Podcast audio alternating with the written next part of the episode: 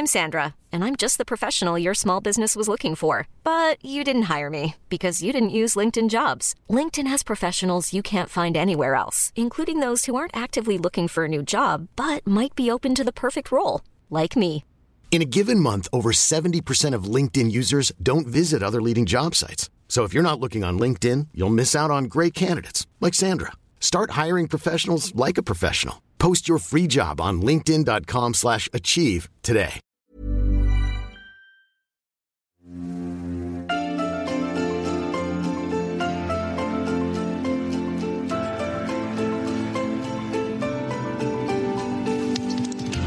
Hier ist BTO Beyond the Obvious 2.0, der Ökonomie-Podcast von Dr. Daniel Stelter.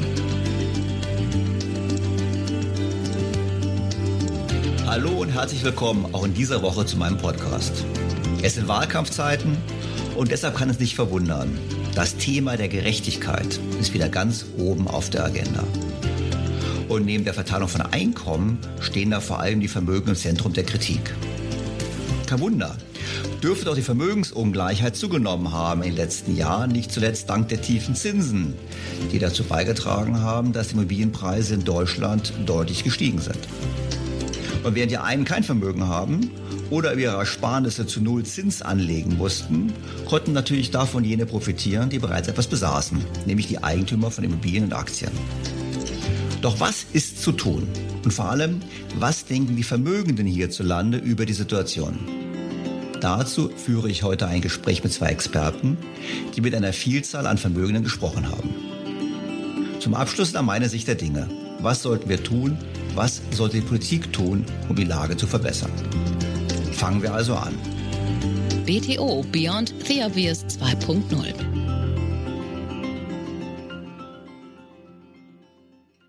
Zur Einstimmung vielleicht ein paar Fakten, um mal den Standort zu bestimmen zum Thema Reichtum und Vermögen in Deutschland oder weltweit. Also nach Daten der Boston Consulting Group ist das Finanzvermögen in privaten Händen im vergangenen Jahr um 8,3 Prozent gestiegen weltweit und summiert sich auf immerhin 250 Billionen US-Dollar. Das ist gigantisch. Kann man natürlich sagen, wow, wie kann es eigentlich sein in so einem Krisenjahr, dass die Vermögen so steigen? Gut, wir wissen natürlich, dass ein wichtiger Faktor ist, dass die Notenbanken interveniert haben und dass die Staaten interveniert haben. Blicken wir auf Deutschland, so rechnet Boston Consulting vor, dass im vergangenen Jahr immerhin 542.000 Personen über eine Million US-Dollar an Vermögen besessen haben. Und das waren 35.000 mehr als im Jahr 2019. Also ein gewisser Anstieg auch hier zu sehen, sieben Prozent mehr als davor. Und das ist natürlich für alle jene, die nach höheren Steuern und Abgaben rufen, wie ein gefundenes Fressen. Es ist jetzt nicht die Zeit für eine Steuersenkung für Leute, die 5 Millionen Euro im Jahr verdienen. Ich glaube, dafür stehen einige was falsch. Und wenn viele Kritik äußern daran, dass es nicht gerecht zugeht im Land, dann sehen Sie natürlich die auseinanderlaufenden Gehälter und Einkommen und Vermögen. Und Sie sehen, dass diejenigen, die sehr viel Geld verdienen, nicht, so wie man das wahrscheinlich richtig findet, einen entsprechenden Beitrag zur Finanzierung des Gemeinwesens leisten. Naja, kann man so sehen wie Herr Scholz oder auch nicht. Denn meines Erachtens tragen gerade die Politiker, die die Ungleichheit lauthals beklagen, erheblich dazu bei, dass Deutschland immer ungleicher wird. Beispiel die steigenden Mieten und vor allem die gestiegenen Immobilienpreise. Obwohl wir in Deutschland nur ungefähr 15 Prozent der Fläche bebaut haben, gibt es einen Wahlkampf gegen den Flächenfraß von den Grünen getragen, die da sagen, wir wollen weniger Baugebiete ausweisen, wir wollen Einfamilienhäuser idealerweise gar nicht mehr bauen. Dies führt natürlich zu einer Verknappung an Immobilien und treibt die Preise zusätzlich nach oben. Hinzu kommt natürlich ein ausuferndes Baurecht und die immer höheren Energieauflagen, was dazu beiträgt, dass letztlich der Traum vom eigenen Haus für immer mehr Menschen unerschwinglich wird. Die Folge davon, immer mehr Menschen bleiben Mieter, was natürlich genau das Gegenteil ist von Vermögensbildung. Anderes Beispiel Strompreise. Die deutlich gestiegenen Strompreise belasten natürlich gerade die kleinen und mittleren Einkommen. Und immerhin gibt es nach Daten des Statistischen Bundesamtes zwei Millionen Menschen in Deutschland, die nicht genug Geld haben, um ihre eigene Wohnung ausreichend zu heizen. Und selbst der Bundesrechnungshof hat diese einseitige Belastung gerade für die ärmeren Haushalte gerügt. Und dennoch haben wir eine Politik, die alles daran setzt, Strom, Gas, Benzin und Heizöl weiter nach oben zu treiben. Natürlich berechtigt mit dem Ziel des Klimaschutzes, aber wir sehen hier schon, dass es natürlich auch ein Aspekt dazu beiträgt, dass es Menschen schlechter geht.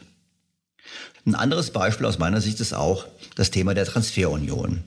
Wie oftmals im Podcast besprochen, hat die Politik dazu geführt, dass wir jetzt im Prinzip in eine Transfer- und Schuldenunion eingestiegen sind innerhalb der Europäischen Union. Und das führt zu einer sicherlich zusätzlichen Belastung in Deutschland. Und zwar eine Belastung derjenigen, die deutlich weniger Vermögen haben als jene Bürger der Länder, denen geholfen wird. Wir wissen das, dass relativ zur Wirtschaftsleistung in Italien, Spanien oder Frankreich deutlich mehr Vermögen vorhanden sind. Und dahinter steckt natürlich auch eine Abgabenlast. In den letzten 15 Jahren hat Deutschland nicht nur die Spitze der Steuern- und Abgabenbelastung unter den OECD-Ländern erklommen, sondern ganz wichtig auch die arbeitende Mittelschicht ist mit fast 28 Prozent Anteil am gesamten Steueraufkommen auch überproportional hoch belastet. Wie gesagt, man streitet so ein bisschen, ob es Belgien vorne liegt oder Deutschland, aber ganz klar ist es, in den letzten Jahren sind die Steuereinnahmen nicht nur absolut deutlich gestiegen, sondern auch relativ zum Bruttoinlandsprodukt.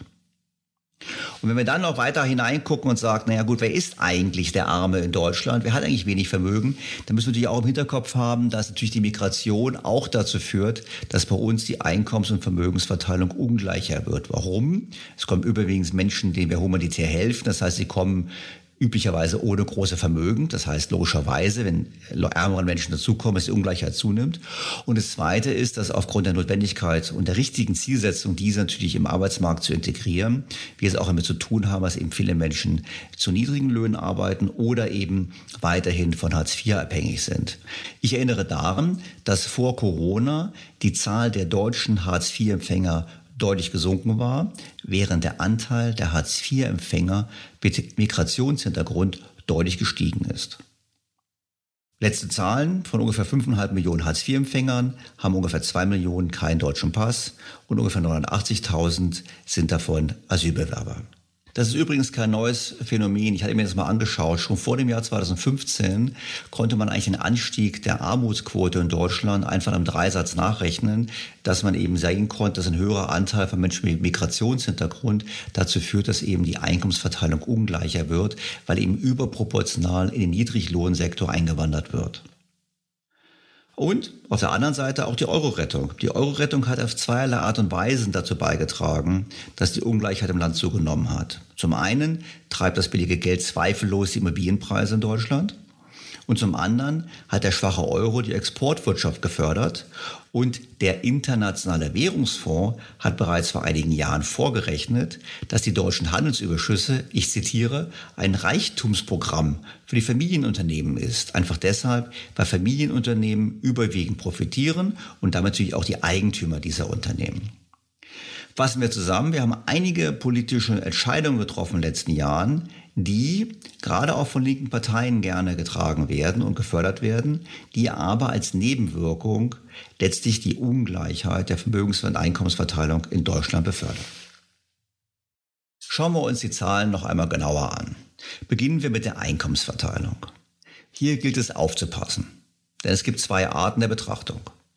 Das eine ist die Betrachtung der Markteinkommen, also der Einkommen, die wirklich im Arbeitsmarkt erzielt werden. Und da kann man feststellen, dass in der Tat in den letzten Jahren, letzten Jahrzehnten die Ungleichheit bei den Markteinkommen zugenommen hat. Auf der anderen Seite gibt es aber auch die verfügbaren Einkommen. Die verfügbaren Einkommen sind die Einkommen, die übrig bleiben, nachdem man Steuern gezahlt hat und oder nachdem man Transferzahlungen erhalten hat. So kann man feststellen, dass in den letzten Jahrzehnten die Markteinkommen sich mehr auseinanderentwickelt haben aber die verfügbaren Einkommen relativ stabil geblieben sind. Das heißt, die Ungleichheit nach Umverteilung hat nicht zugenommen in den letzten 20 Jahren und der Wohlfahrtsstaat oder der Sozialstaat hat gut funktioniert. Übrigens muss man bei der Betrachtung der Ungleichheitsentwicklung in Deutschland auch unterscheiden zwischen der Gesamtbevölkerung und der Erwerbsbevölkerung. So kann man zum Beispiel seit 2005 erkennen, dass es einen Rückgang der Ungleichheit in der Gesamtbevölkerung gab, während die Ungleichheit bei denjenigen, die arbeiten, gleichbleibend hoch geblieben ist. Und dieser Unterschied zwischen den beiden Zahlen kann man erklären mit unserem Erfolg, nämlich, dass wir in der Lage waren, viele Menschen in den Arbeitsmarkt zu integrieren, die vorher arbeitslos gewesen sind oder die erst zugewandert sind. Und dieser Erfolg am Arbeitsmarkt, wie gesagt, vor Corona, war natürlich damit auch erkauft worden, dass zunächst die Gehälter und Löhne im unteren Bereich nicht so stark gestiegen sind. Stichwort hoher Niedriglohnsektor, der auch heftig kritisiert wird.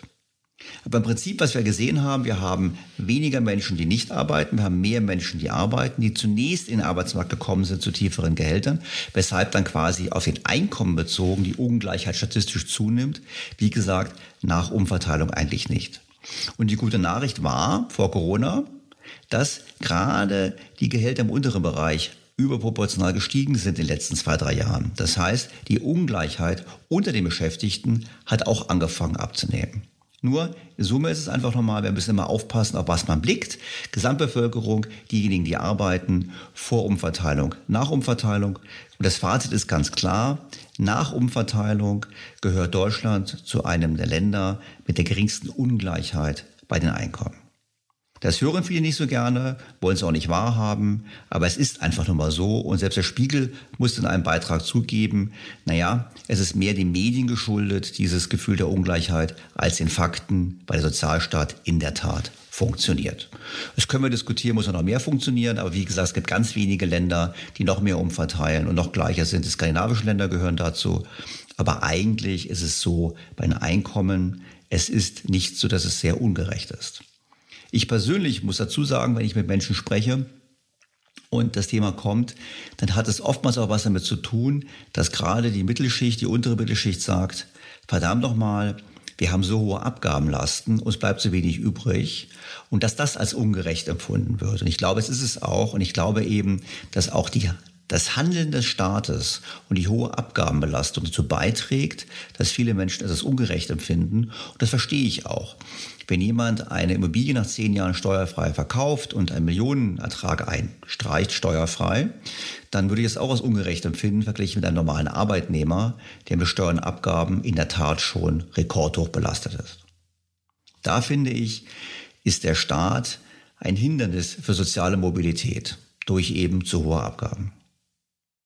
Kommen wir zu den Vermögen. Wenn wir die Zahlen anschauen, ist es ganz klar so, auf den ersten Blick wirkt die Vermögensverteilung in Deutschland ausgesprochen ungleich und deutlich ungleicher als bei unseren Nachbarn. Man misst das ja mit dem sogenannten Gini-Koeffizienten. Also ein Gini-Koeffizient von 1,0 wäre so, wenn einem alles gehört und allen anderen nichts. Und ein Gini-Koeffizient von 0 wäre dann quasi das, wo alle gleich viel besitzen. Also ein hoher Gini-Koeffizient eher ungleich, ein tiefer eher gleich. Und wenn wir auf die Schlagzahlen blicken, sagen wir, ja, Deutschland ist sehr ungleich im Vergleich zu anderen Ländern. Der Gini-Koeffizient, auf der normalerweise geguckt wird bei Nettovermögen, liegt bei ungefähr 0,73. Also relativ ungleich. Es gibt auch welche, die sind ein bisschen höher. Es gibt auch Leute, die sagen, wenn wir die Superreichen richtig erfassen, liegen wir bei 0,8. Auf jeden Fall haben wir da eine sehr ungleiche Verteilung. Nur stimmt der Blick dann so, weil man blickt da im Prinzip nur auf das, was Leute auf dem Bankkonto haben, im Aktiendepot haben oder ob sie Immobilien besitzen. Man blickt nicht auf die Renten- und Pensionsansprüche. Und jetzt müssen wir uns mal Folgendes vorstellen. Man ist ein Selbstständiger, man hat keine Rentenansprüche erworben, man hat sein Leben lang gespart, man hat sich beispielsweise eine Wohnung gekauft, eine Eigentumswohnung, um die zu vermieten, um quasi von Mieterträgen in Zukunft, wenn man Rente geht, zu leben. Dann hat man ein Vermögen. Dieses Vermögen kann durchaus eine Million mehr betragen, gerade im heutigen Umfeld von fast Nullzinsen. Auf der anderen Seite haben wir einen Arbeitnehmer, der sein Leben lang ähm, in die Rente eingezahlt hat. Der hat dieses Geld nicht auf dem Konto, aber er hat durch einen Rentenanspruch. Da sehen wir schon das Problem. Wir haben auf der einen Seite eine Gruppe von Menschen, die eben nicht Rentenanspruch haben, die privat vorsorgen, und auf der anderen Seite Menschen, die im Prinzip in dem Rentensystem abgesichert sind. Und sobald man die Rentenansprüche bei der Ermittlung der Ungleichheit berücksichtigt, stellt man fest, dass die Ungleichheit in Deutschland deutlich geringer ist. Ich nehme hier mal Daten des IFO-Instituts, welches vor einiger Zeit vorgerechnet hat, dass bei einer reinen Betrachtung der Nettovermögen der Gini bei 0,73, jetzt wenn deren Datenset liegt, Und wenn man die Rentenansprüche berücksichtigt, dieser auf 0,53 zurückgeht. Und das ist ganz interessant, wenn wir nämlich über Vermögensteuer und ähnliches sprechen, haben wir natürlich die Ungleichheitsbehandlung, dass die einen, die privat vorsorgen, Vermögensteuern zahlen müssen, während die anderen Renten haben und übrigens auch Pensionsansprüche bei Beamten und Politikern, die durchaus auch, gerade bei Spitzenpolitikern, den Wert von einer Million übersteigen können die aber sozusagen in dieser ganzen Vermögensdiskussion außen vor sind, weil man sie nicht sieht. Und es geht auch weiter, wenn man genau guckt und sagt, na ja, wir wollen mal richtig schauen, wie eigentlich die Ansprüche sind, so stellt man fest, na ja, also Rentenvermögen ist sehr gleich verteilt. Also bei Rentenvermögen führt zu einem Gini-Koeffizienten von 0,5. Privates und betriebliches Rentenvermögen, also im Prinzip Pensionskassen und ähnliches, ist natürlich ungleicher verteilt, weil es gibt ja wenig Firmen, die sowas anbieten, wenig Mitarbeiter, die davon profitieren. Nur ist es ganz klar, wir müssen eigentlich schon mal die Frage aufwerfen, sind wir denn so ungleich, wenn wir eben auch die Rentenansprüche mit berücksichtigen? Da gibt es ja auch eine Frage, wer sind eigentlich die Reichen? Sind das alles nur Erben, wie gesagt wird? Sind das irgendwelche Leute, die Glück gehabt haben im Leben? Vermutlich haben sie Glück gehabt, gar keine Frage. Aber wenn man sich die Reichenlisten auf der Welt anschaut, stellt man fest, überwiegend sind es Selbstständige, überwiegend sind Unternehmer. Wir kennen alle Jeff Bezos von Amazon, wir kennen Elon Musk von Tesla und der eine oder andere wird auch Bernard Arnault kennen, reichsten Franzosen, der den Luxusgüterkonzern Louis Vuitton Moet NSC geschmiedet hat.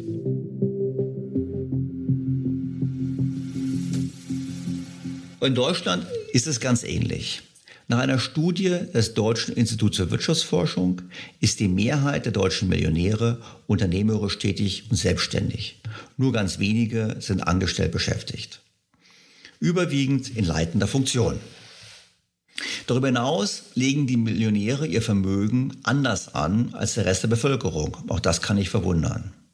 Während das Vermögen der Mittelschicht überwiegend aus Geldanlagen und Immobilien besteht, ist es bei den Reichen anders. Hier besteht das Vermögen zu mindestens 40 Prozent aus Anteilen an Unternehmen. Und das kann nicht überraschen, sind doch die Familienunternehmen das Rückgrat der deutschen Wirtschaft. Und hier sieht man auch, wenn ich es einschieben kann an dieser Stelle, wie verlogen teilweise Diskussion ist, wenn es darum geht, die starken Schultern durch höhere Steuern zu belasten. Denn in Wahrheit wird die Politik zu Recht übrigens wieder davor zurückschrecken, die Unternehmen zu belasten, sodass es am Ende immer eine Steuer sein wird für die Mittelschicht, sozusagen für die kleinen Reichen, aber nicht für die großen Reichen, die entsprechend eben in Unternehmen investiert sind und da auch einen hohen Beitrag leisten. Denn sie haben dort Arbeitsplätze geschaffen, sie zahlen dort Steuern und Abgaben. Das heißt, wir haben dort eine Situation, dass eben die Reichen ihr Vermögen wirklich produktiv verwenden. Das DEW hat auch noch festgestellt, dass die Reichen bei uns überdurchschnittlich gut ausgebildet sind und deshalb auch über weit überdurchschnittliche Einkommen verfügen. Das heißt, wir haben die Kombination hier von Vermögen, hohen Vermögen und hohen Einkommen. Und das ist übrigens gar keine Ausnahme. Es gibt auch Zahlen für die USA, die auch dort zeigen, dass wir eine Korrelation haben, dass oftmals jene Leute, die sehr gut verdienen, entsprechend meistens auch über mehr Vermögen verfügen. Es verwundert auch nicht, dass nach Aussagen des DIW die Millionäre deutlich zufriedener sind als der Schnitt der Bevölkerung. Auf der anderen Seite sind sie bezüglich ihrer Freizeit unzufrieden, denn sie haben deutlich höhere Arbeitszeiten. Nach der Befragung arbeiten die Millionäre im Schnitt 47 Wochenstunden, also rund 10 Stunden mehr als der Rest der Bevölkerung. Trotzdem, obwohl sie mehr arbeiten und obwohl sie jetzt schon mehr Steuern zahlen, ist es natürlich populär, trotzdem noch höheren Abgaben zu rufen. Doch wer sind eigentlich die Reichen? Meine, wir kennen sie eigentlich gar nicht so persönlich. Ein paar Namen kennen wir natürlich. Wir kennen natürlich die Quanz, wir kennen natürlich Herrn Rossmann, wir kennen natürlich Herrn Dürr. Aber eigentlich kennen wir sie nicht wirklich richtig, weil wer von uns hat sie schon mal getroffen? Und deshalb war die Frage interessant für mich, was denken denn eigentlich die Reichen über das Thema der Vermögensverteilung und über die Gerechtigkeit? Um darüber mehr zu erfahren, habe ich mit Christa von Bechtolzheim und Dr. Nikolai Hammersen gesprochen, die gemeinsam mit Andreas Rhein ein Buch veröffentlicht haben, welches auf Interviews mit Vermögenden basiert. Titel des Buches Vermögen bedeutet Verantwortung. Christian Freiherr von Bechtolsheim ist Herausgeber. Er ist ein deutscher Unternehmer und war von 2012 bis 2018 Botschafter des souveränen Malteserordens in Litauen. Seit Mitte 2000 ist er Gründer und Vorstandssprecher der Focum AG, eines der ältesten Multi-Family Offices in Deutschland. Und Dr. Nikolai Hammersen ist Autor des Buches. Er hat politische Wissenschaft, neuere Geschichte und deutsche Philologie studiert. Von 1991 bis 1993 war er Pressereferent in der sächsischen Staatskanzlei und Redenschreiber von Ministerpräsident Kurt Biedenkopf. Von 1993 bis Ende 2004 war er in verschiedenen Funktionen bei der Deutschen Bank tätig, zuletzt als Leiter der Unternehmenskommunikation Private Banking. Seit 2005 ist er Senior Partner in der Kommunikationsagentur NM, Hammersen und Partner. Sehr geehrter Herr von Bechtolzheim, sehr geehrter Herr Dr. Hammersen, herzlich willkommen in meinem Podcast. Vielen Dank. Vielen Dank. Herr von Bechtolzheim, Sie haben ein Buch geschrieben, wir haben gemeinsam ein Buch geschrieben mit dem Titel Vermögen bedeutet Verantwortung. Und da haben Sie Gespräche geführt mit einer Vielzahl von prominenten und weniger prominenten, würde ich jetzt mal sagen, reichen, reichen Personen und haben denen auf den Zahn gefühlt. Was war eigentlich die Motivation für Sie, das Buch zu schreiben? Der Auslöser war die Diskussion um die Reichen in Deutschland, die sogenannten Reichen, die mich seit Jahren auf die Palme bringt, weil allein schon der Begriff der reichen Steuer zum Beispiel stigmatisiert eine eigene Bevölkerungsgruppe. Und das finde ich sehr ungut, die Terminologie. Und dann äh, geht es um das Ansehen der Reichen in Deutschland, was leider sehr stark auch durch die Medien getrieben ist und vielleicht auch durch den ein oder anderen Protagonisten, der aber nicht für das Gesamte stehen kann. Es gab ja 2019 in der FAZ veröffentlicht diese Zittelmann-Studie, dass Reiche von der Mehrheit der Bevölkerung als gierig, als egoistisch und etc. gesehen wurden. Und da habe ich gefunden, das stimmt ja nicht mit dem überein, was ich als, was ich persönlich kenne. Und ich kenne, würde ich mal sagen, sehr viele von denen. Das sind ja im Wesentlichen alles Unternehmer. Und diese Unternehmer leisten einen wesentlichen Beitrag zu unserem Gemeinwohl und auch zu unserer Nationalökonomie, sage ich mal. Und das muss man den Menschen vermitteln, denn sehr viele Menschen auf der Straße kennen gar keine sogenannten Reichen. Na gut, klar, man kennt, es gibt es selten. Ich meine, verglichen mit anderen Ländern haben wir auch viel weniger Reiche. Also ich glaube, wir haben ein Zehntel relativ zur Bevölkerung so viele Reiche wie die Schweiz zum Beispiel oder auch die USA. Also insofern in der Tat zeigen ja Studien, es gibt bei uns weniger Reiche. Trotzdem sind sie, wie Sie richtigerweise ansprechen, in der heftigen Diskussion. Ich meine, Sie haben so gesagt, die meisten sind Unternehmer. Ist es denn so? Oder es gibt immer diesen Vorwurf, ach na ja, die haben alle nur geerbt. Es gibt dieses Bild, die haben geerbt, mussten dafür nichts tun. Es gibt dann sagen, das sind leistungslose Vermögen, die dann teilweise wird dann von Politikern gesagt. Wie ist es denn eigentlich so? Sind das, ähm, kann man sozusagen wirklich durch unternehmerische Tätigkeit noch reich werden oder sind das wirklich nur immer alte Vermögen? Ja, das stimmt natürlich nicht. Es gab ja diese Untersuchung von Piketty, der behauptet, es gäbe so eine Oligarchiebildung. Das ist eigentlich durch die Realität komplett widerlegt. Schauen Sie sich mal die Superreichen heute an, von Jeff Bezos über Mark Zuckerberg und so weiter. Davon hat keiner was geerbt. Das sind alles Selfmade-Leute. Und die ganze Internetbranche boomt auch die Samwas in Deutschland, man muss jetzt nicht unbedingt Namen nennen, aber das sind alles Leute, die das von sich aus aufgebaut haben. Natürlich gibt es auch ererbte Vermögen, und die ererbten Vermögen bestehen aber zum größten Teil, es gab ja gerade eine Studie, zu über 65 Prozent bestehen die Vermögen der obersten 10 Prozent in Deutschland aus betrieblichem Vermögen. Also nicht, dass die jetzt irgendwie hunderte von Millionen auf dem Konto liegen hätten, sondern die sind im Unternehmen gebunden. Und damit dienen sie Deutschland und letzten Endes, je nachdem, in welchem Land sie angesiedelt sind, den Arbeitsplätzen und auch dem Gemeinwohl. Jetzt haben Sie ja mit den mit vermögenden, mit reichen Leuten gesprochen und ich kann es ja sicherlich nachvollziehen, dass die nicht so richtig begeistert sind von der Diskussion. Ich meine, wir haben jetzt, wir finden uns kurz vor der Bundestagswahl und in der Bundestagswahl ist es ja eines der Themen. Es wird immer wieder diskutiert. Ich habe ähm, für meinen Podcast angefangen, die Wahlprogramme der Parteien zu studieren und es zieht sich durch viele Parteiprogramme, das zieht sich das durch. Die Reichen müssten endlich mal einen Beitrag leisten. Die äh, Besteuerung, die, die Ungleichheit würde zunehmen. Die Reichen werden reicher, die anderen machen nicht, äh, nehmen nicht so daran teil. Sicherlich getrieben durch den Immobilienpreis Entwicklung der letzten paar Jahre. Wie, sehen, wie ist das denn? Ich meine, ähm, kann man sagen, dass die Reichen einen ausreichenden Beitrag leisten? Und wie sehen das denn die Reichen selbst? Weil es gibt ja auch immer diese Artikel, wo irgendwelche äh, Milliardäre fordern, besteuert uns mal richtig. Und dann könnte man ja auch die Frage aufwerfen, dann zahlt doch freiwillig mehr, wenn ihr das gerne wollt. Also wie ist das denn? Ich meine, sagen die, sie werden schon richtig besteuert oder gibt es eine allgemeine Stimmung, dass man sagt, ach, naja, wir verstehen, dass es da, dass der, dass der, ich sage jetzt mal, derjenige, der aus einfachen Verhältnissen kommt, ein Zahnarzt wird, dass der sich in Grünwald wahrscheinlich keine, keine Villa wird kaufen können in seinem Leben mehr, was vielleicht vor 30, 40 Jahren anders war, weil die Preise anders waren. Ich meine, wie, wie, wie, wie ist da die Haltung dazu? Also, erstens mal diese Studien, reich, arm, wie geht es, geht diese Schere tatsächlich auseinander? Da gibt es unterschiedlichste Studien. Die letzte, die da von der Bundesbank veröffentlicht wurde, 2014 bis 17, sagt ja zum Beispiel, dass die Schere wieder zusammengeht.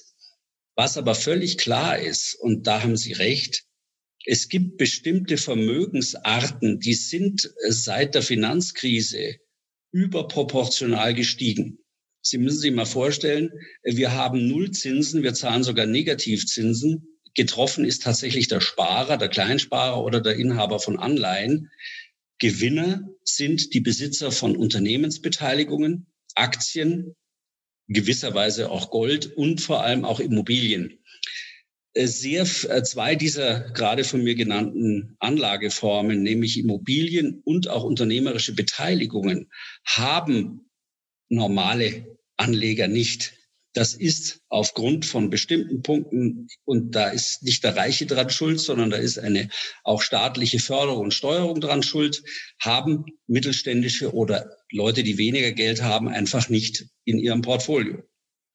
Und deswegen ist natürlich über gewisse Zeitläufe, das ist unbestritten, äh, die Schere auch mal auseinandergegangen. Aber die geht mal auseinander, geht auch wieder zusammen. Aber die Tendenz ist klar, wenn ich Immobilienvermögen besitze oder unternehmerische Beteiligungen habe, dann sind die explodiert, weil die amerikanischen großen äh, Private Equity Fonds zum Beispiel, die zahlen heute ihnen den 20-fachen Faktor ihres Jahresgewinns. Und im Immobilienpreis, wenn ich in München in der Innenstadt bin zum Beispiel, äh, habe ich schon Faktoren vom 50-fachen auf die Netto-Kaltmiete gesehen. Ist klar, das ist unendlich viel wert geworden. Aber der Ertrag, der daraus kommt, ist natürlich nicht stark gestiegen. Das sind also Buchgewinne, die können auch morgen wieder weg sein. Das ist so ein bisschen wie wenn Sie einen Rubens besitzen. Äh, wenn der mal aus der Mode, der ist jetzt heute vielleicht 30 Millionen wert, aber wenn der mal aus der Mode fällt, weil man mag keine Barockmalerei mehr, sondern nur noch Zeitgenossen, dann ist er vielleicht nur noch fünf Millionen wert. Und dasselbe davon kann man nicht abbeißen. Was Sie ja geschildert haben, das nennt man ja in der Fachsprache die Duration. Wir haben im Prinzip, äh, Duration ist also, also ähm, alle Assets, die ja langfristigen Cashflow versprechen, wie Immobilien, wie auch die Hightech-Firmen.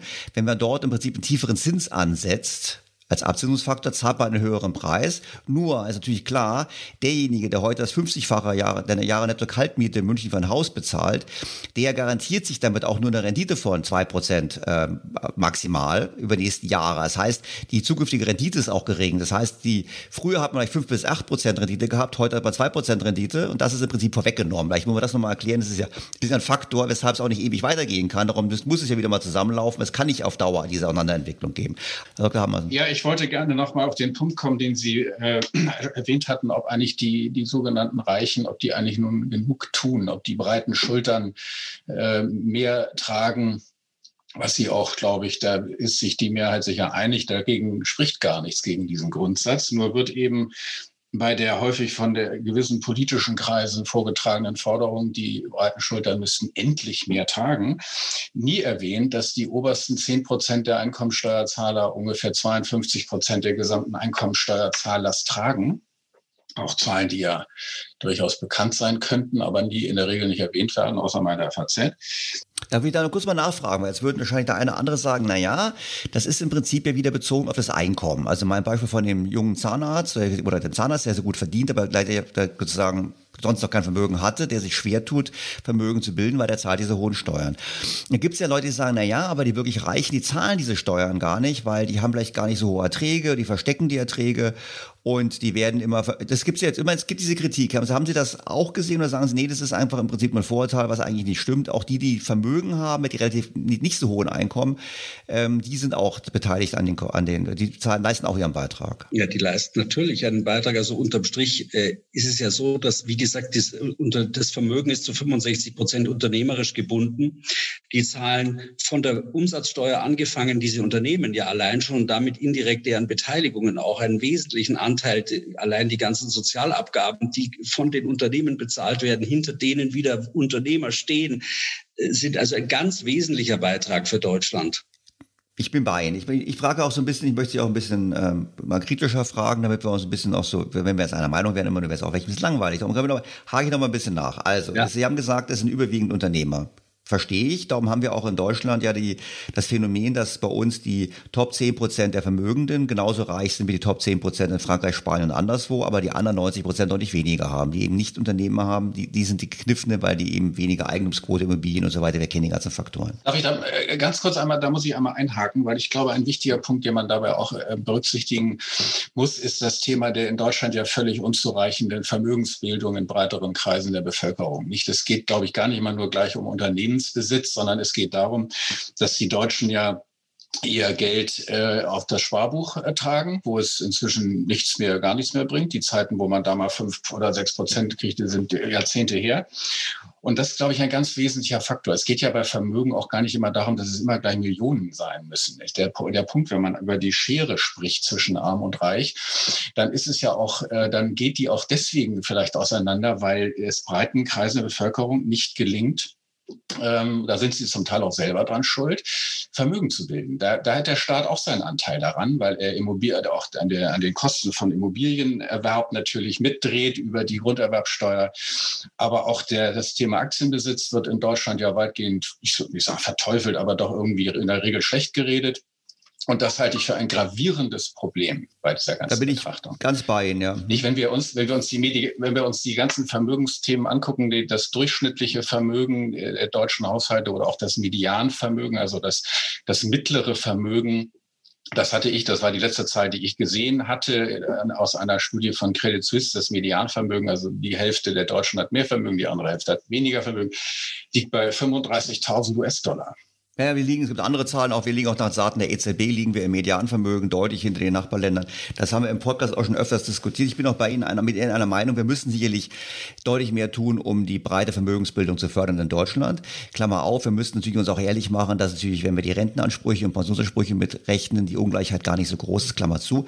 Aber ich möchte noch mal zurückkommen eigentlich zu Ihrem Buch, weil Sie haben ja das gemacht, was ähm, ich nun nicht machen kann, so in dem Maße und die Hörer auch nicht. Sie haben mit den Reichen gesprochen. Und wir haben ja nun, Sie haben einige Fragen aufgeworfen. Sie haben gefragt, ist das eigentlich gerecht, was da passiert? Gibt es die Aufstiegschancen? Ich meine, wie äh, sehen denn die Reichen jetzt, in ihren, mit, mit denen Sie gesprochen haben, wie sehen Sie die Diskussion? Ich meine, ich finde Diskussion nicht gut, kann ich mir vorstellen, über die höhere Besteuerung oder diese ganze leicht Neiddiskussion. Aber was, was ist denn so, was war so in Ihrer ihre Quintessenz aus den Gesprächen? Sagen die jetzt ähm, Augen zu und durch oder sagen die, also wenn jetzt wirklich äh, in die Richtung weiter argumentiert wird, dann ähm, gibt es ja immer die Frage, wandern die denn aus oder was ist so die Stimmung da bei diesen Menschen? Der Dr. Hammers und ich das getrennt beantworten. Also ich sage erstmal zu dem einem Teil der Diskussion, die da stattfindet und Nikolai, du hast ja die wesentlichen Gespräche geführt, deswegen ist dein äh, ich mal deine Anschauung noch deutlich tiefer als meine. Äh, ich wollte noch mal eingehen in dem Kontext auf die Reichen, vor allem Jugendlichen, die fordern zurzeit, wie äh, aus der Familie Schwarz oder wer war die andere noch, Engelhorn, ähm, wir müssen endlich äh, stärker besteuert werden. Das sind fast alles junge Leute, die selber nicht im Driver Seat als Unternehmer sitzen, sondern ausbezahlt worden sind. Und die haben in der Tat heute sehr viel Kasse. Und da lässt sich natürlich ganz anders darüber reden, als wenn ich äh, mein Unternehmen mit höheren äh, Steuern belasten müsste, damit ich äh, in der Lage bin, äh, das zu finanzieren und dann in, eventuell in Gefahr komme, dass ich Kredit aufnehmen muss oder dass ich einen angelsächsischen Private Equity Fonds reinnehmen muss und, und, und. Also das ist schon ein Riesenunterschied. Und das werfe ich denen auch ein bisschen vor. Wenn die wirklich äh, sagen, besteuer mich höher, dann die können ja jederzeit spenden und stiften, steht denen ja überhaupt nichts im Wege. Nachvollziehbar. Herr Dr. Hammersen, kommen wir zu den Ihren Gesprächspartnern. Also mein, äh, meine Wahrnehmung aus diesen Gesprächen ist durchgängig, dass das mit großer Ernsthaftigkeit diskutiert wird, diese ganze äh, Thematik, äh, ja, Schere, Spaltung, äh, Vermögensverteilung und so weiter.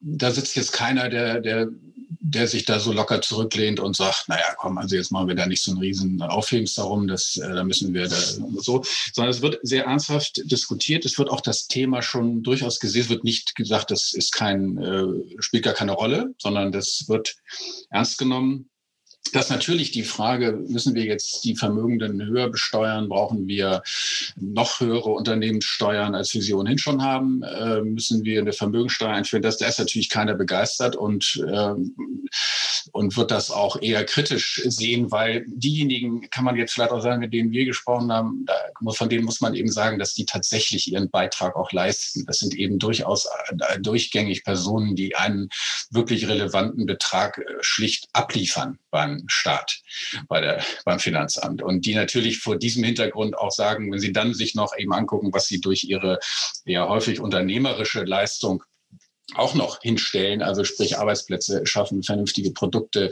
anbieten und so weiter. Äh, wenn man, dass die natürlich auch sagen, also wir, wir sehen die Thematik, aber wir sind auch äh, uns gewiss, dass wir unseren Beitrag in fairer Weise leisten. Ja gut, Sie haben ja auch prominente Namen dabei. Ich meine, wenn Sie natürlich Herrn Hipp haben dabei oder auch Herrn Andreas Jakobs, der bis mal früher Kollege von mir war, das sind natürlich bekannte Namen, die in der Tat ja auch für Unternehmen stehen. Ich meine, wir sprechen immer so ein bisschen Reichtum. Sie haben immer betont, das Thema Unternehmerschaft würden Sie jetzt sagen, na ja, man sollte unterscheiden zwischen denjenigen, die Unternehmen haben und denjenigen, die andere Assets haben, also zum Beispiel Immobilien. Man könnte ja, ich meine jetzt nicht, ob es meine Meinung wäre, man könnte hingehen und sagen, na ja, also die Unternehmen, die wollen wir ja schon, das tun wir jetzt ja heute auch beispielsweise bei der Erbschaftssteuer, wird sie ja, werden ja präferiert behandelt.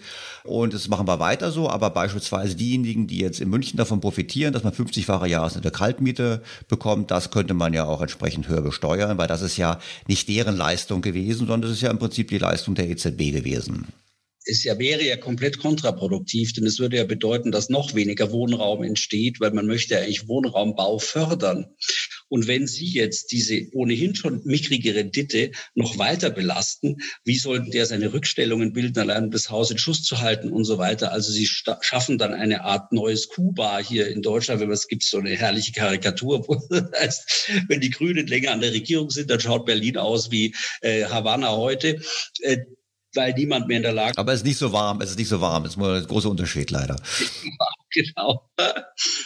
Ja, die, also es, wir äh, stoßen natürlich bei solchen Themen auch an verfassungsrechtliche Belange, weil Sie wissen ja, eine zu unterschiedliche Besteuerung in Sachen Vermögen, in Sachen Einkommen und so weiter hat irgendwann ihren Schlusspunkt. Das Bundesverfassungsgericht hat ja deswegen auch in gewisser Weise bei dem sogenannten Verschonungsvermögen einen Riegel vorgeschoben und das ist dann alles ein bisschen zurückgefahren worden.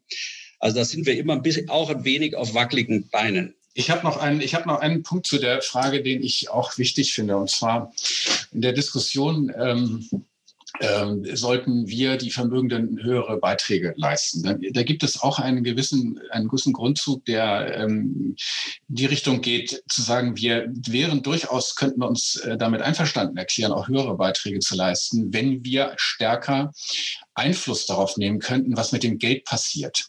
Also eine meiner Gesprächspartnerinnen hat das mal genannt, gestaltend Steuern zahlen. Wie immer das jetzt im Detail dann aussehen mag, kann ich mir jetzt, weiß ich auch nicht. Äh, ich fand den Gedanken aber trotzdem interessant. Was vielen wirklich richtig auf die Nerven geht, ist, wie der Staat mit dem Geld umgeht. Und dass er das ja in der Regel nicht besonders gut kann, da brauchen wir jetzt hier keine Beispiele zu nennen. Davon gibt es, die sind ja nun äh, zahlreich vorhanden. Und das ist, glaube ich, ein ganz wichtiger Punkt nochmal. Also diese Art, wie, wie geht der Staat mit Geld um? Und wenn die Vermögenden mehr Chancen hätten, äh, selber Einfluss darauf zu nehmen, was mit ihrem Geld passiert, dann wären die auch bereit, noch mehr zu machen. Da, da gibt es zum Beispiel andere Länder wie Litauen, das ich nun ganz gut kenne, haben in ihrer Steuer folgende äh, Mechanismus eingebaut, dass der Steuerschuldige, der, der Steuerschuldner, der kann bis zu zwei Prozent seiner Einkommensteuer selbst entscheiden, wohin die fließt. Die muss in eine gemeinnützige Einrichtung fließen. Die fließt nicht an den Fiskus, sondern die kann er entweder in den Malteser Hilfsdienst oder in eine Sport- äh, oder in eine sonstige karitative Einrichtung stecken. Und damit kann er schon ein bisschen was bewegen. Das ist also schon ein Schritt in diese Richtung der Kreativität. Ich finde, also mal ganz ehrlich, ich meine, der, man kann natürlich, also Kritiker würden jetzt dem Gedanken, Herr Dr. Hammersen, entgegenhalten, würden sagen nach dem Motto, naja, das geht ja nicht, dass die Leute selber entscheiden, wofür das Geld verwendet wird. Das ist ja ein demokratischer Prozess. Das würden die Kritiker sofort sagen. Und ich muss zugeben, ich bin ein bisschen hin und her gerissen. Ich habe natürlich persönlich als Steuerzahler große Sympathie für die Idee, weil es mich ja auch nervt. Weil ich meine Hörer meines Podcasts wissen, dass ich die Kritik, ein Kritiker Schwarz Null bin. Unter anderem auch deshalb, weil ich gesagt habe, dass es eigentlich eine Lüge ist, weil die Politik hat ja viel mehr Geld ausgegeben und die haben die Zinsersparnis auf den Kopf gehauen und haben halt nicht investiert und haben im Prinzip vieles nicht getan. Und jetzt sagen sie, oh, wir haben Investitionsrückstau. Aber es lag nicht am mangelnden Geld, sondern es lag an der falschen Mittelverwendung, weil man lieber höhere Renten gezahlt hat, mehr für andere Dinge ausgegeben hat. Da bin ich ja bei. Ich glaube, so weit wird es ja nicht kommen. Die Frage ist doch jetzt, die Bürger ähm, diskutieren eine erhebliche Ungleichheit. Selbst der Spiegel hat mal in einem Artikel geschrieben, dass das eigentlich gar nicht stimmt. Also zumindest was man die Einkommen betrifft, beispielsweise die Einkommensverteilung ist nach Umverteilung stabil recht gerecht in Deutschland, wirklich recht gerecht, also relativ gleich. Ähm, hat selbst der Spiegel gesagt, dass es in der, dass sozusagen die Bürger ein falsches, eine falsche Wahrnehmung haben, sogar von den Medien getrieben, also sogar der Spiegel geschrieben, von den Medien getrieben, falsche Wahrnehmung haben, weil es ist gar nicht so. Bei den Vermögen haben wir aber diese Auseinanderentwicklung, vor allem aber deshalb, wie wir gerade eben gesehen haben, weil halt viele kein Vermögen haben und deshalb an dem Zuwachs von Assets nicht profitiert haben. Was sollen jetzt die für Reichen machen? Jetzt kennen wir die nicht. Sollen, sollten jetzt die Reichen nicht nur mit ihnen sprechen, sollten die jetzt mehr in die Öffentlichkeit geben, sollten die sich mehr zeigen, um zu sagen, schau mal, das machen wir hier? Oder was sollten die Reichen tun, um da quasi entgegenzutreten? Weil das mit ihnen zu sprechen, das ist nett, das Buch ist lesenswert, aber es wird wahrscheinlich nicht so wahnsinnig viele Leute erreichen. Ja, die Reichen müssen sich in der öffentlichen Debatte beteiligen. Das, das ist ja etwas, was wir in dem Buch mehrfach erwähnen und wozu dieses Buch ja natürlich auch einen Beitrag leistet. Denn ich glaube nicht, dass sowas in dieser Form überhaupt schon mal vorgelegt worden ist so, so viele Vermögende sich, sich zu solchen Fragen äußern. Die Reichen sollten sich an der gesellschaftlichen Debatte beteiligen. Das heißt nicht, dass sie jetzt jeden Tag auf Sendung sein müssen, aber in einem vernünftigen Umfang äh, zu erläutern, äh, öffentlich, was machen wir eigentlich, welchen Beitrag leisten wir eigentlich, das finde ich schon sehr wichtig. Und da halte ich die, manche Haltung von Familien, die wir ja auch, äh, Christian, erlebt haben, weil wir ja auch Absagen bekommen haben äh, zu dem äh, Buch von Familien, die sagen, wir haben eine Policy, nach der wir sagen grundsätzlich überhaupt nirgendwo was in der Öffentlichkeit. Punkt. Gut, diese Haltung muss man dann akzeptieren, aber gut finden muss man sie deswegen nicht. Und ich glaube auch nicht, dass sie unbedingt geschickt ist. Also ich meine, Sie haben ja auch mit Wolfgang Grupp gesprochen. Wolfgang Grupp kennen ja alle aus der Werbung, weil er immer sagt, ich mache meine T-Shirts in Deutschland noch und so und das ist auch super. Und er ja auch immer betont, er haftet voll. Er ist ja immer der wirklich das der Prototyp des das ist aber so ein, ein vollhaftender Unternehmer, wo man immer sagt, Hut ab, das ist eine sehr mutige Entscheidung, dieses Risiken einzugehen. Und er ist ja auch sehr prominent und er sagt, ich bin reich, aber ich sorge eben auch dafür, dass bei uns eine lebenslange Anstellung ist und keiner entlassen wird, was eine tolle das Commitment ist. Das ist ja der Prototyp. Die Frage ist natürlich die, der Verdacht Verdacht liegt natürlich nahe, er ist die Ausnahme und nicht die Regel. Das würden Sie wahrscheinlich sagen, nein. Viele andere, mit denen Sie gesprochen haben oder mit denen auch vielleicht abgelehnt haben, mit ihnen zu sprechen, handeln genauso. Sie scheuen einfach nur das Licht der Öffentlichkeit. So ist es. Denn Sie brauchen sich ja nur anzuschauen, wie die äh, Unternehmensformen sind. Und sehr viele Unternehmen sind in, in, Formen von OHGs und so weiter. Die Leute haften alle voll für ihre Fehler. Und selbst wenn es eine Aktiengesellschaft wäre, die sie selbst steuern, dann haften, dann verlieren sie ihr gesamtes Vermögen, wenn sie sich falsch entscheiden. Jetzt könnte man jetzt sagen, Zwischenfazit. Also erstens, die Reichen sind bereit, einen Beitrag zu leisten, weisen darauf hin, dass sie es bereits tun.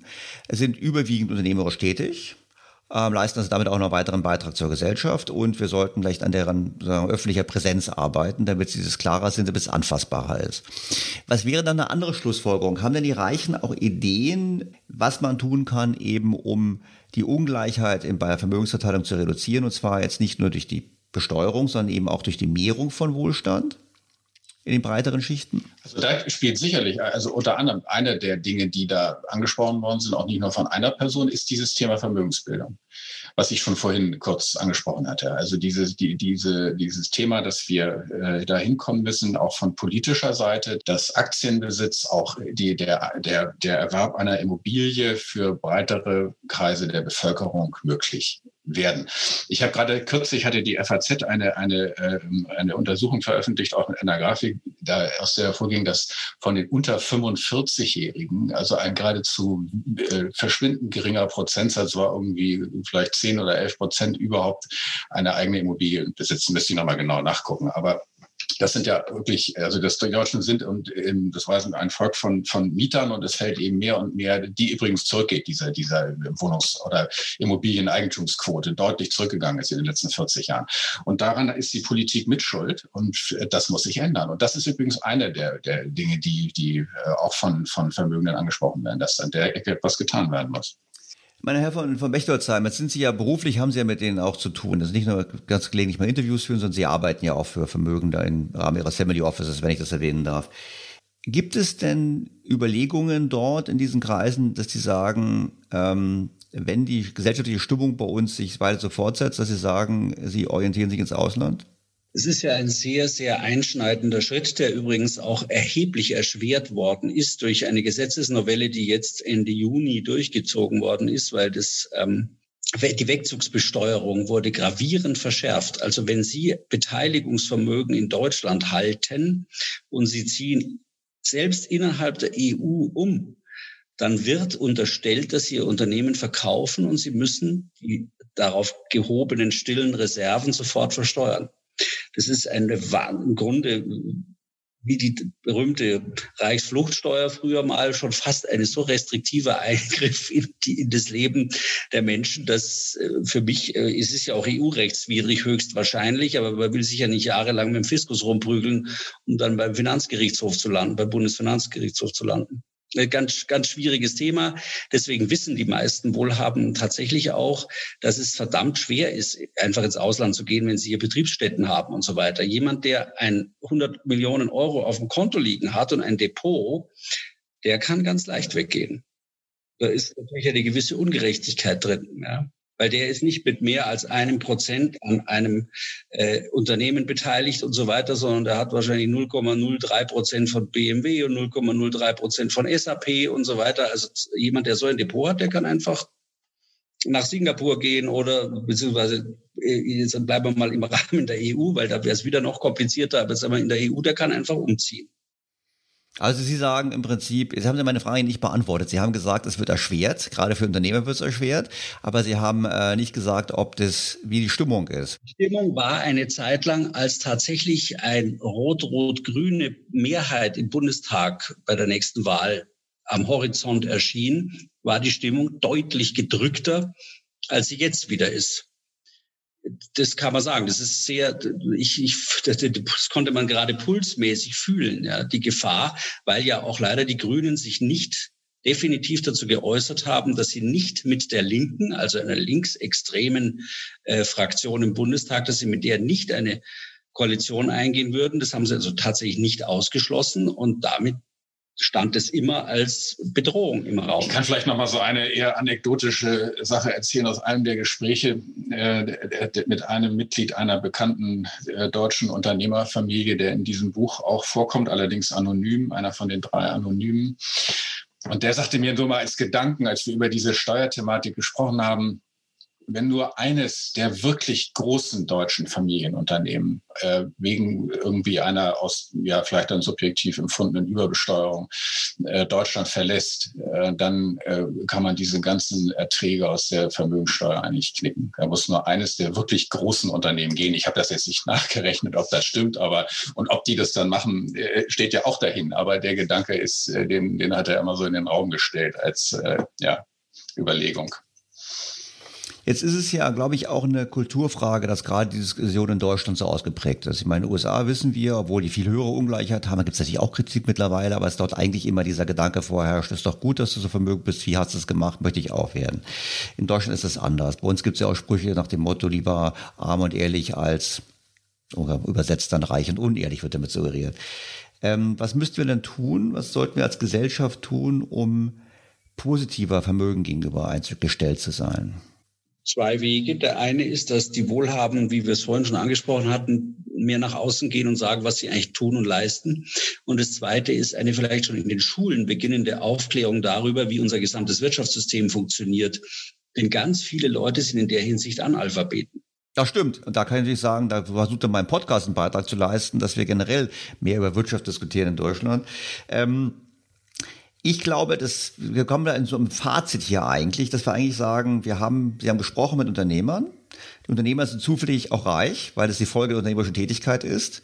Und die sagen, wir leisten einen Beitrag, wir wollen auch gerne einen Beitrag leisten, aber die aktuelle Diskussion ist wahrscheinlich überzogen und sie ist sehr, sehr schwarz-weiß und charakterisiert eigentlich die Reichen als etwas, was sie in der Form eigentlich nicht sind. Und ähm, gut, es gibt keine Abwanderungsbewegung oder deutet sich nicht an, das ist eine gute Nachricht. Aber was Sie im Prinzip, was ich ein bisschen mitgenommen habe, was Sie sagen, ist, naja, wir dürfen es nicht übertreiben und wir sollten eigentlich zu einem besseren Verständnis kommen, weil Reichtum ist nicht schlecht, sondern Reichtum kann gesellschaftlich nutzbringend sein. Das wäre so ein bisschen mein Fazit aus dem, was ich heute von Ihnen gelernt habe. Ja, man muss im Grunde müssen wir dahin kommen, dass wir alle gemeinsam äh, uns darauf verständigen in der Gesellschaft, dass es besser ist, den vorhandenen Kuchen zu vergrößern, als immer nur darüber zu sprechen, wie wir den vorhandenen Kuchen noch besser umverteilen. Was wir ja in der Regel leider immer machen. Ja, aber nie darüber nachdenken, wie wir ihn größer machen stärkst wachsende Haushalt ist der Sozialhaushalt mit 33 Prozent aktuell. Also insofern wird ja auch schon gewaltig umverteilt. Herr von Bechtolzheim, Herr Dr. Hammersen, vielen herzlichen Dank für den Einblick in Ihre Welt.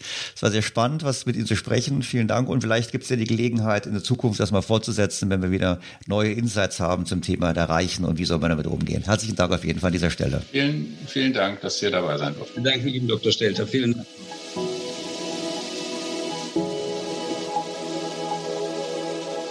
Soweit das Interview mit Herrn von Bechtolzheim und Dr. Hammersen.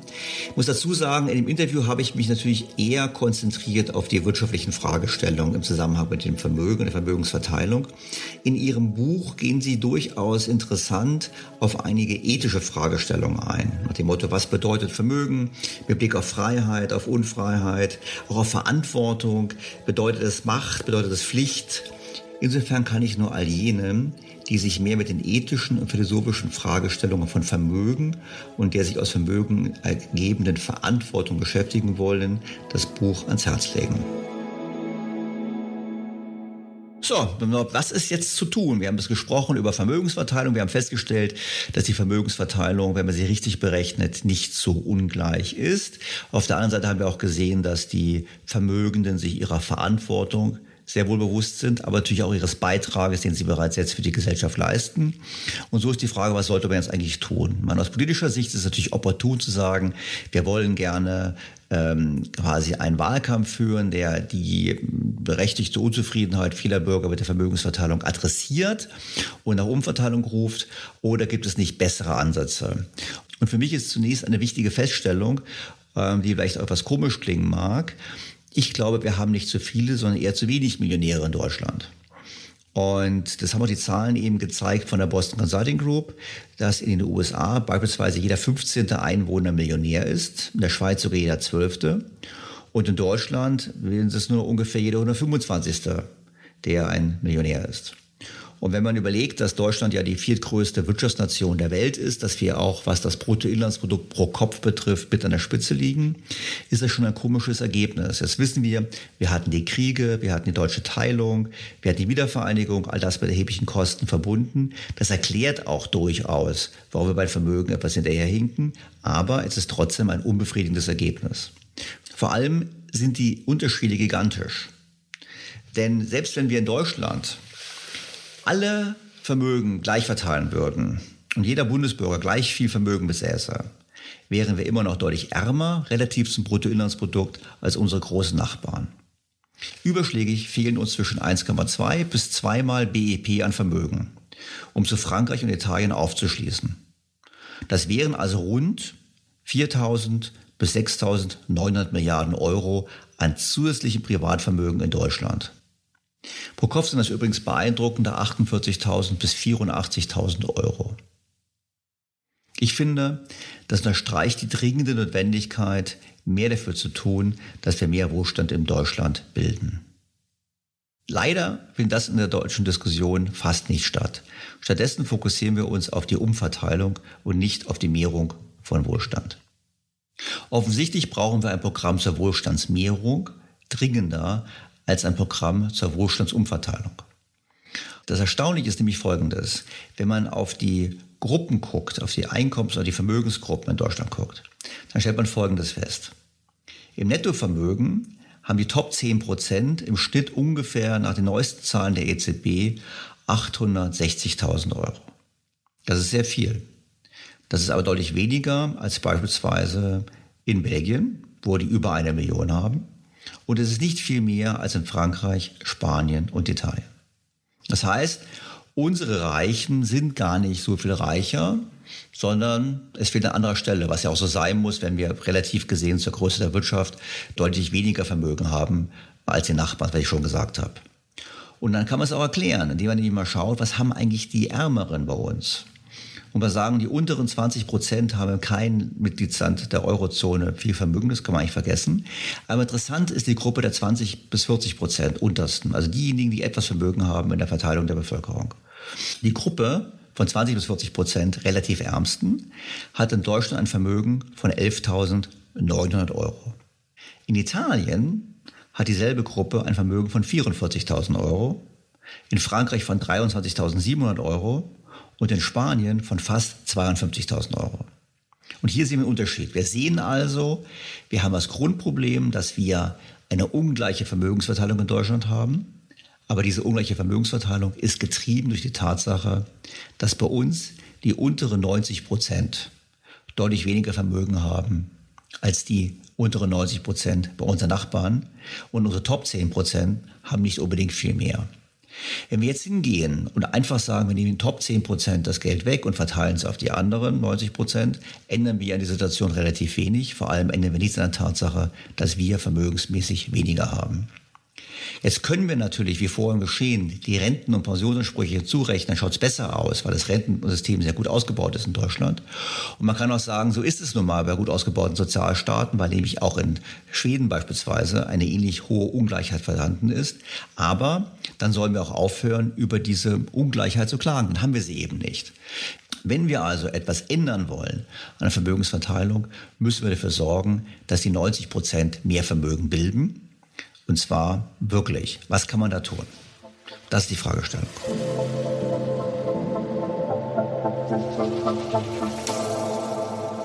Was zu tun ist, liegt auf der Hand. Zum einen müssen wir natürlich die Eigentumsquote an Immobilien in Deutschland erhöhen. Das heißt, wir müssen einen Anreiz geben und wir müssen es Bürgern möglich machen, wieder Immobilien zu erwerben.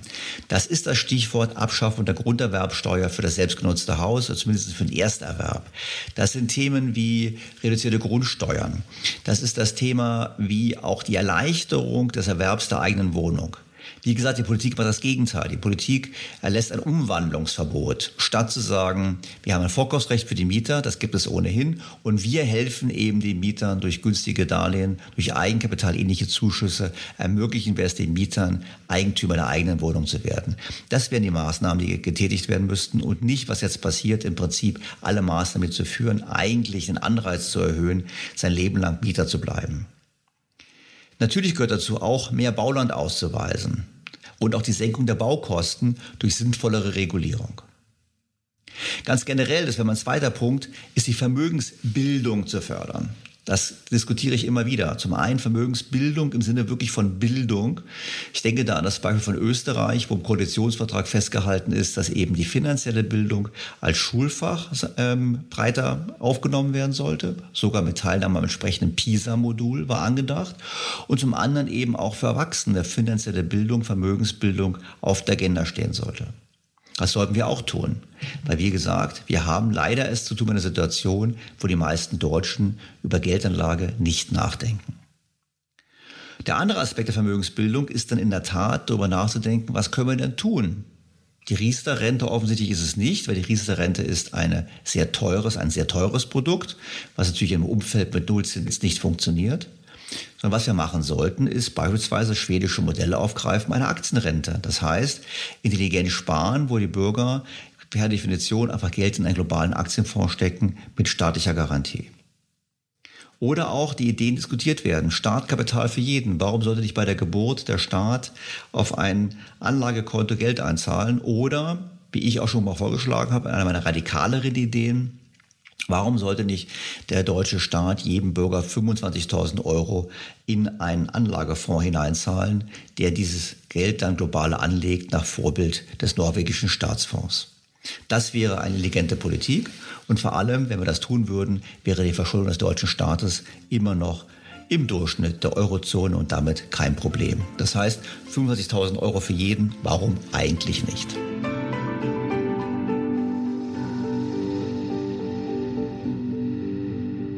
Die Politik denkt nicht in diese Richtung. Die Politik möchte die Steuern erhöhen und ich möchte vielleicht noch einen Aspekt da einführen. Naja, wenn man über Vermögensbesteuerung spricht, soll man vielleicht über eins nachdenken, nämlich die Frage, was ist die intelligenteste Art der Vermögensbesteuerung? Und wahrscheinlich ist eine Vermögenssteuerung, die sich am Nettovermögen orientiert, die richtige. Einfach deshalb, weil sie einen Anreiz bietet, das Vermögen, was man hat, möglichst produktiv einzusetzen. Flapsig formuliert könnte man sagen, Unternehmen statt Yacht. Das heißt, der sein Geld produktiv einsetzt. Wer intelligent ist, gut einsetzt, der sollte entsprechend natürlich dann auch mehr in der Tasche behalten. Das heißt, korrespondierend zu einer Vermögenssteuer sollte man eigentlich die Kapitalgewinnsteuer senken und auch darüber nachdenken, dem Vorbild anderer Länder zu folgen und die Erbversteuer abzuschaffen. Weil, auch das ist nicht das Programm der aktuellen Diskussion, diese Art der Besteuerung ändert nichts an der Ungleichverteilung von Vermögen. Das sagen übrigens auch die Forscher des Deutschen Instituts für Wirtschaftsforschung. Wenn man die Ungleichverteilung bekämpfen möchte, dann kann man das nur so machen, dass man breiten Schichten der Bevölkerung zu mehr Vermögen verhilft. Leider arbeitet unsere Politik konsequent in die ganz andere Richtung. Die bereits angesprochenen Umwandlungsverbote reduzieren das Angebot an Wohnungen. Das heißt, man kann weniger Eigentum erwerben. Wir haben immer höhere Auflagen beim Bau. Ich denke an die Diskussion, immer mehr Menschen in die Sozialversicherung zu zwingen. Also wenn Selbstständige auch in die Rentenkasse einzahlen müssen, bilden sie weniger Vermögen. Wenn wir es morgen beschließen, heißt es im Klartext, wir haben in zehn Jahren eine noch größere Vermögensungleichheit, weil noch weniger Menschen Vermögen bilden. Das heißt, die Politik betreibt konsequent die Strategie einer Erhöhung der Ungleichheit. Und das Ganze auch noch vor dem Hintergrund, dass die Vermögen relativ zum Bruttoinlandsprodukt bei uns in den letzten paar Jahren etwas gewachsen sind, aber natürlich wir Gefahr laufen, dass sie stagnieren oder gar sinken. Denn der wichtigste Hebel für mehr Wohlstand im Land ist natürlich ein wachsendes Bruttoinlandsprodukt. Und ich würde sagen, die Politik muss sich ändern, denn was zurzeit gemacht wird, ist eher ein Armutsprogramm, denn ein Wohlstandsmehrungsprogramm. Das war's für diese Woche. Vielen Dank fürs Zuhören. Ich bin sicher, dass diese Folge erneut kontroverse Diskussionen hervorrufen wird. Ich freue mich auf Ihr Feedback, auf Ihre Kritik. Ich werde die Fragen aufgreifen in einer der kommenden Folgen und freue mich auf ein Wiederhören in der kommenden Woche. Ihr Daniel Stelter. Sie erreichen Daniel Stelter und die Redaktion unter podcast at think-bto.com. Schicken Sie uns gern Ihr Feedback, Ihre Meinung, Ihre Kritik und Ihre Fragen. Gern auch als Sprachnachricht. Und Daniel Stelters Blog finden Sie unter think-bto.com.